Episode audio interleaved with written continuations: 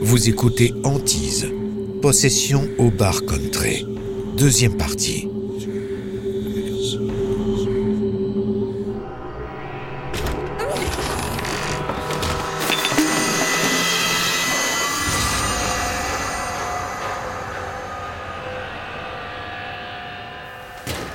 Pendant plusieurs semaines, Carl Lawson est incapable de parler de ce qu'il a vu.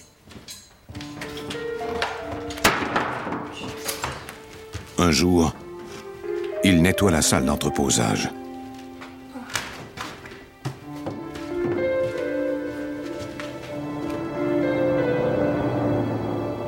My love is as deep as the sea, it flows forever.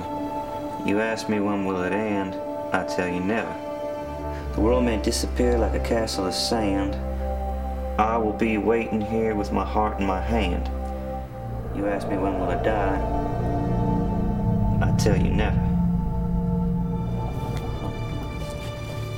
Le journal contient les impressions d'une femme du nom de Johanna. Cette danseuse a donné des spectacles au club dans les années 30. Tuesday. Elle était amoureuse d'un musicien que son père, lui, n'aimait pas du tout.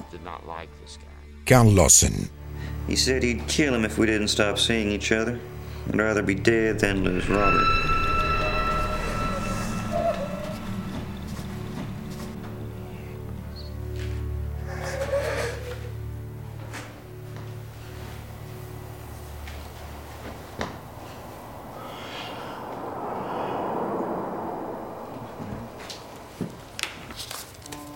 Johanna écrit que son amant a mystérieusement disparu. Elle craint que son père ne l'ait tué. Elle décide alors de l'empoisonner et de s'empoisonner ensuite elle-même. Dans les dernières lignes de son journal, elle écrit qu'elle entrera les murs du club tant que son amant ne sera pas revenu.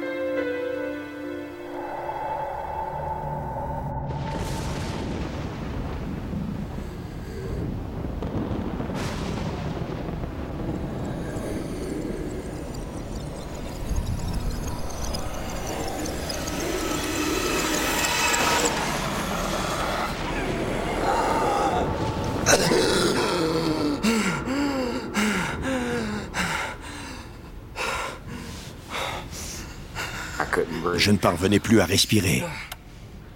J'avais peut-être un problème de santé. Je devais passer des examens.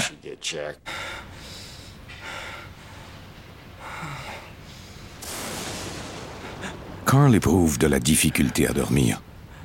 Puis, c'est le courant électrique qui est coupé.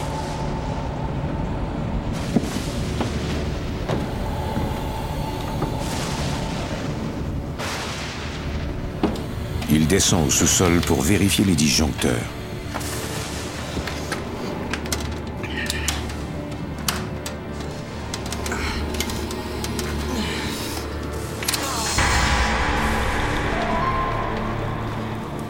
Il découvre une trappe qu'il n'avait jamais remarquée auparavant.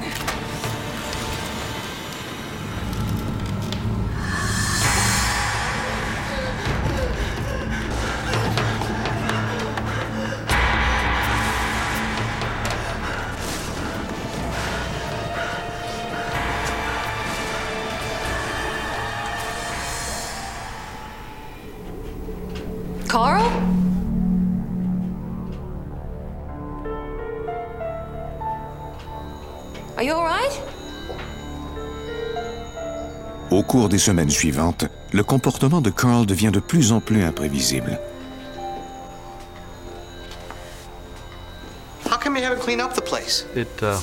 On est venu au point où je ne savais jamais à quel Carl je m'adressais. Bobby Mackey. Il fallait que je parle un peu avec lui pour savoir sous quel angle le prendre. Il n'était jamais le même d'une fois à l'autre. You think you're alone here, but you're not. Carl, you okay? You'll see. See what? Bobby Mackey concentre ses efforts sur son entreprise.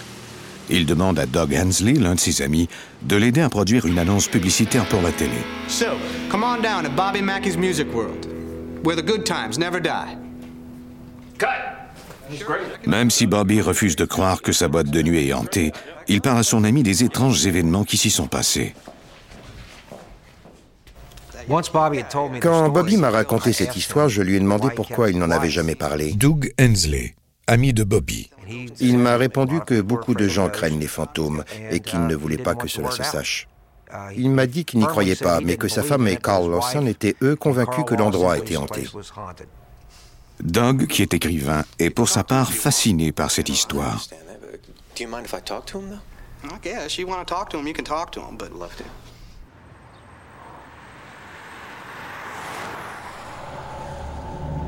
I just want you to tell me what you experienced, best as you can say. This place is evil. I've seen stuff I can't explain. I found a loose floorboard. Inside that floorboard? Carl raconte à Doug qu'il a trouvé le journal intime de Joanna.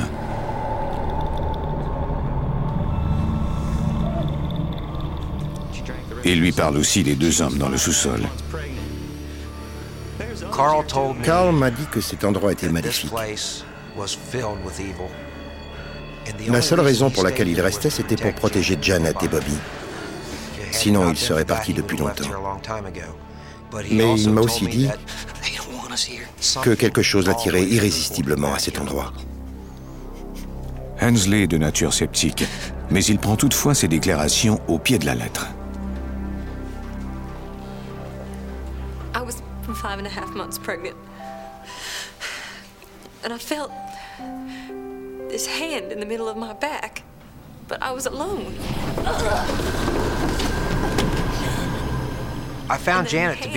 J'ai trouvé Janet plus crédible que Carl au début, parce qu'elle était visiblement très agitée. Elle avait même peur d'en parler. Quand on connaissait Janet McKee, on savait qu'elle n'aurait pas pu inventer une histoire pareille. Bien que toujours sceptique, cette histoire a piqué sa curiosité. Il se rend à la bibliothèque pour tenter d'en savoir un peu plus sur l'histoire du club. Je croyais que Carl Lawson était schizophrène, jusqu'à ce que je commence à en apprendre davantage sur le club. Hensley trouve une explication à l'histoire que lui a racontée Carl dans un article du Kentucky Post du 19e siècle. J'ai appris que deux hommes avaient été pendus à Newport en 1897. Ils s'appelaient Alonzo Walling et Scott Jackson.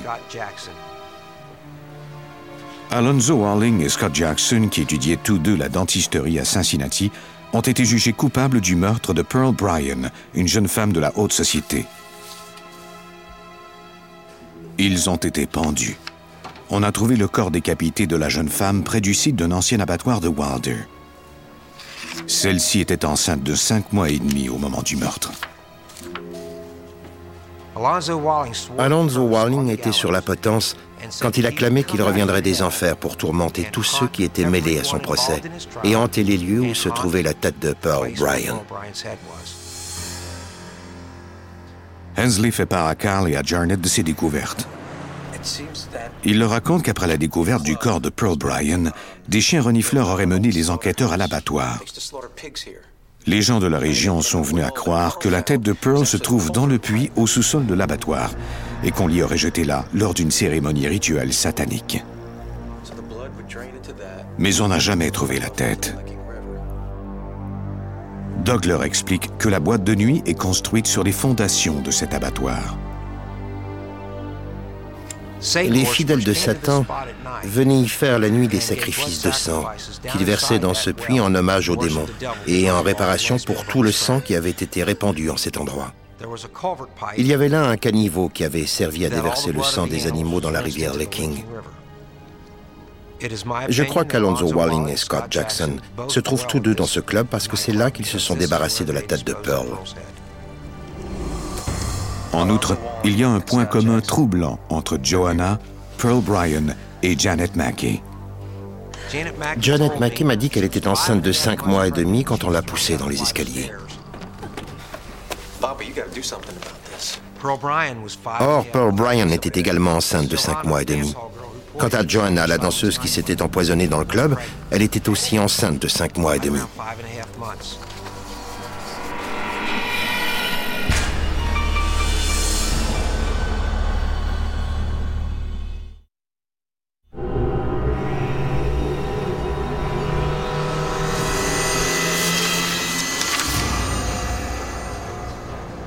Doug Hensley sait qu'il y a des esprits en colère dans la boîte de nuit de Bobby Mackey. Il invite au club la voyante Patricia Michelle dans l'espoir de ramener la paix en ces lieux. Michelle est une médium connue partout aux États-Unis. Elle affirme qu'elle peut communiquer avec les morts depuis qu'elle est enfant. Quand je suis arrivée au club, j'y ai rencontré Carl, le concierge. Carl a commencé à me parler, mais je lui ai dit, Faites-moi une faveur, Carl, ne me parlez pas des esprits. Laissez-moi visiter les lieux et faire mes propres expériences. Je suis dotée de ce que l'on appelle la seconde vue.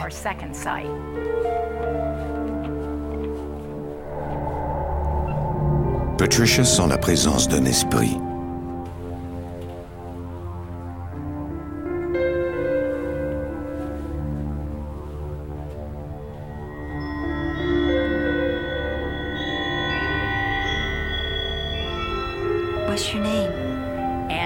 M'a dit, je m'appelle Johanna. Je lui ai demandé que vous est-il arrivé. Elle m'a répondu, je sais que je suis morte. Je lui ai alors dit, pourquoi ne me laissez-vous pas vous envoyer vers la lumière? Elle m'a dit, non madame, ne m'envoyez pas vers cette lumière. Patricia constate que l'esprit de Johanna refuse de quitter ce monde.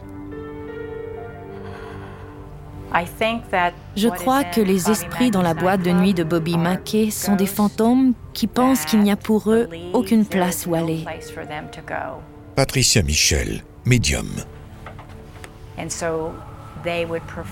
Alors ils préfèrent rester dans ce club plutôt que d'aller ailleurs et risquer de brûler en enfer pour l'éternité. C'est ce qu'ils croient.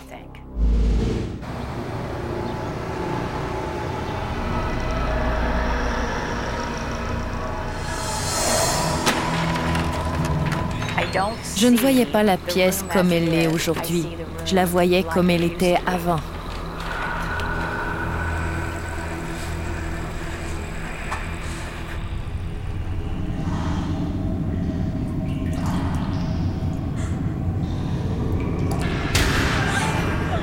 Patricia a ensuite la vision d'une tête qu'on a séparée de son corps.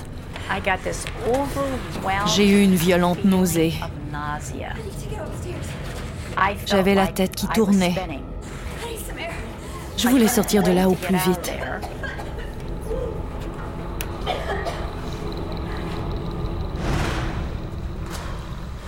Are you okay? Are you sure? Doug's bringing you a glass of water, okay? Here you go. Thank you.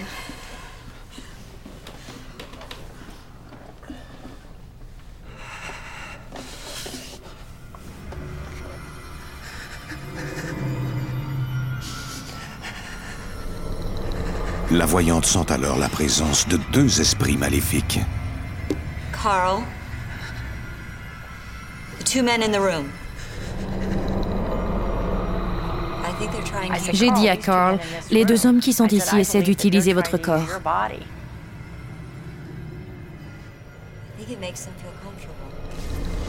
Ils aimaient pouvoir de nouveau toucher, sentir, goûter à travers moi. J'étais contrôlé par eux.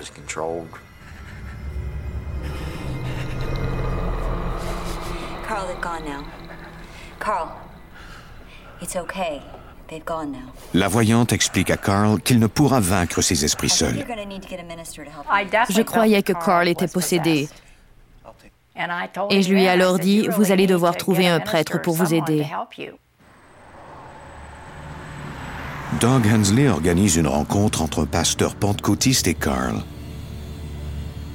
Il m'a avoué que c'est l'endroit le plus maléfique où il a mis les pieds. C'était selon lui envahi par le mal. Il a dit qu'il faisait cela depuis des années. Doug Hensley, ami de Bobby. Il était persuadé que Carl Lawson était possédé par le démon et il a commencé l'exorcisme. It's not a natural type of thing. They, they want to live inside of you. So, what I'd like to do is to have us pray together. Our Father, who art in heaven, hallowed be thy name. Thy kingdom come, thy will be done on earth as it is in heaven. Give us this day our daily bread. Forgive us our trespasses, as we forgive those who trespass against us. And lead us not into temptation, but deliver us from evil. Carl? Carl! Carl! I'm not praying to anyone, preacher. Who are you? Alonzo. Alonzo needs to leave Carl's body. And therefore I say unto you, be with the Lord God, and the devil will flee from you. L'exorcisme est alors devenu violent et le pasteur a eu peur. Il nous a demandé de venir entourer Carl.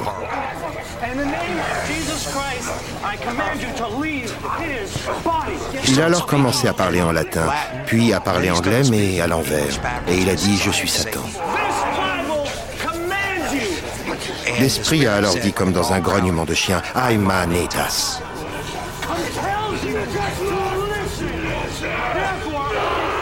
Sur le moment, nous ne comprenions pas, mais après l'exorcisme, le pasteur nous l'a expliqué. Il a écrit à l'envers I am Satan, je suis Satan.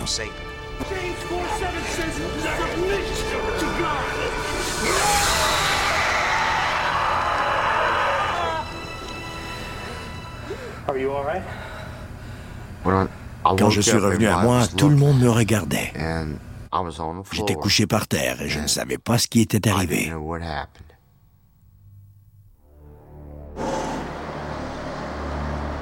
Après l'exorcisme, Carl décide qu'il est temps de reprendre sa vie là où il l'avait laissée. Je me sentais différent.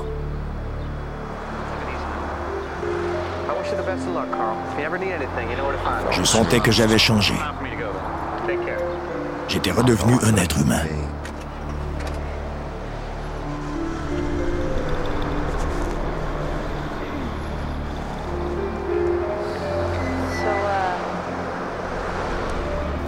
Je n'avais pas besoin que cet esprit me dise de partir. Janet Mackey. Je suis parti pour ne jamais revenir.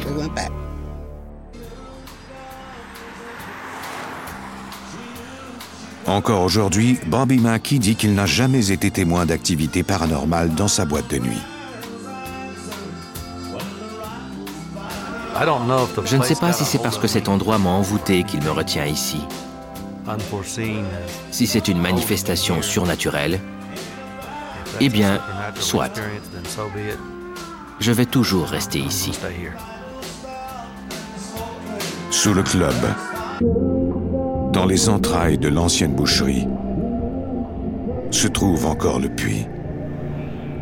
Certains prétendent que c'est l'entrée de l'enfer et que des démons anciens s'y terrent toujours et attendent leur heure.